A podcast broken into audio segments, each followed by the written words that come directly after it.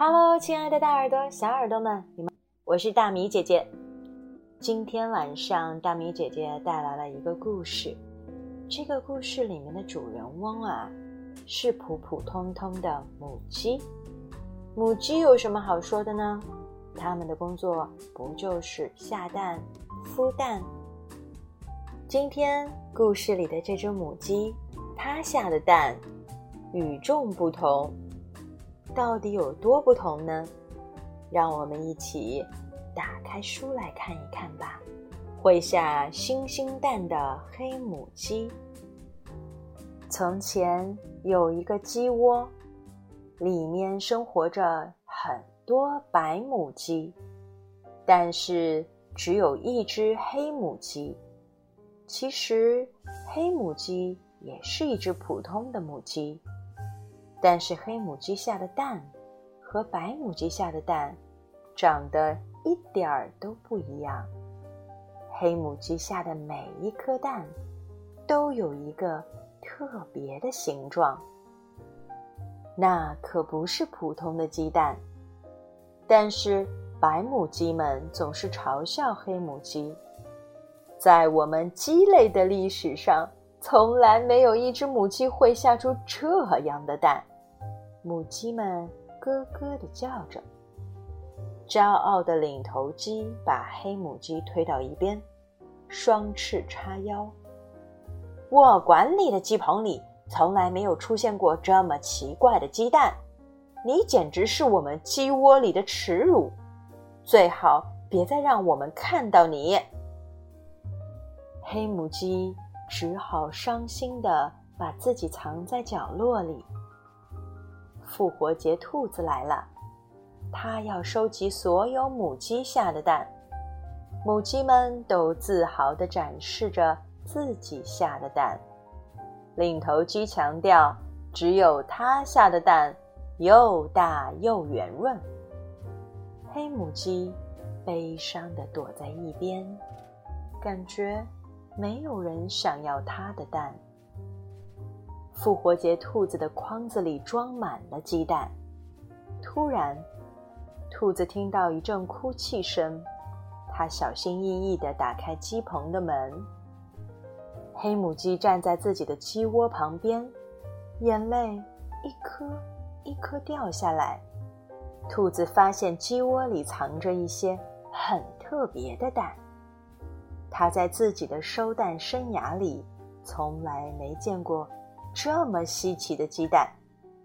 复活节兔子想到一个好主意。你知道吗？兔子对黑母鸡说：“我今年准备把你的蛋送给国王。国王肯定没见过这样的鸡蛋。我们的国王看见以后，一定会大吃一惊。”每天早餐看到一样的鸡蛋，国王一定觉得很无聊。这次咱们给他准备一个惊喜。黑母鸡听到这个建议，开心极了，不过也有些担忧。如果国王不缺少这样的鸡蛋，该怎么办呢？黑母鸡鼓起勇气，打算在篮子里下出几个。最美丽的鸡蛋。复活节的兔子准备给这些独特的鸡蛋都涂上漂亮的颜色，但是光靠兔子自己给所有的鸡蛋涂色是一个很艰难的工作。不过，兔子还是完成了。它用各种各样鲜艳的颜色把这些鸡蛋变得更时尚了。兔子太忙了，有时候都不知道。是该把耳朵竖起来，还是放下来？兔子必须再收集一些鸡蛋。明天就是复活节了，不光是国王想要彩蛋，所有人都想要。复活节早上，兔子把鸡蛋藏了起来。复活节兔子把彩蛋藏在不同的地方，没有一个人看到兔子，国王也没看到。实际上。国王对于在复活节早上找彩蛋一点兴趣都没有，他宁愿在床上多躺一会儿。但是国王必须完成这个任务，他一边打哈欠，一边开始找彩蛋。每年都一样，国王想着，因为他是一个好国王，他要像个有威严的国王一样，立刻找到彩蛋。然而，他找遍了宫殿所有角落，都没有找到。窗帘后面、桌子上面、桌子底下，通通没有。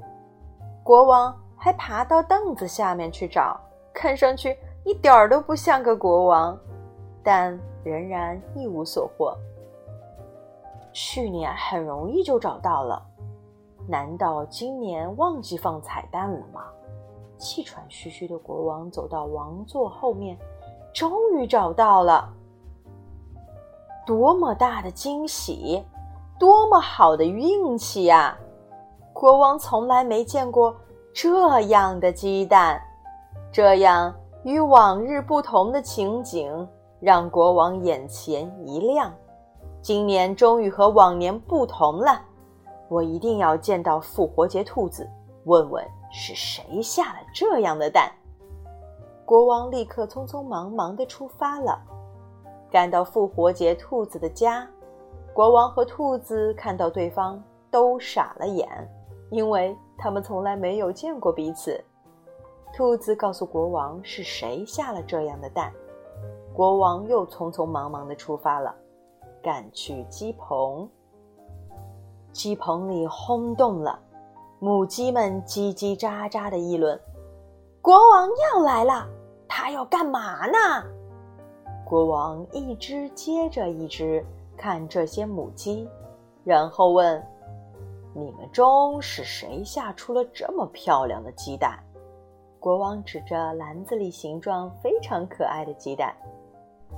爱出风头的领头鸡挤到了前面，咯咯地说：“只有我能下出这样的鸡蛋，因为我是这里的老大。”黑母鸡藏在鸡棚后面的角落里。突然，国王进来了，吓了黑母鸡一跳。一紧张，就下了一颗蛋。复活节兔子立刻认出黑母鸡，这就是那只母鸡，它能下出特别的鸡蛋。国王高兴地举起那颗与众不同的鸡蛋，仔细地看着。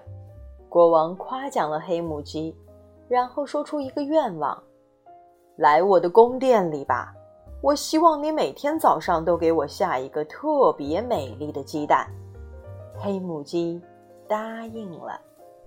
黑母鸡找到最适合自己的工作，只有它下的鸡蛋才能让国王开心。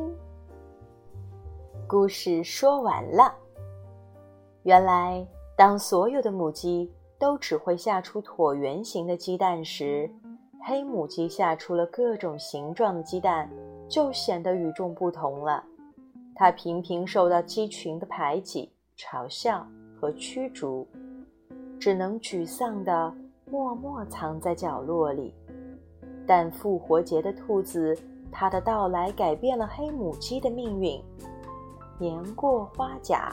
获奖无数的插画家伊斯坎德尔记得作品，民间口口相传数百年的成长励志传奇。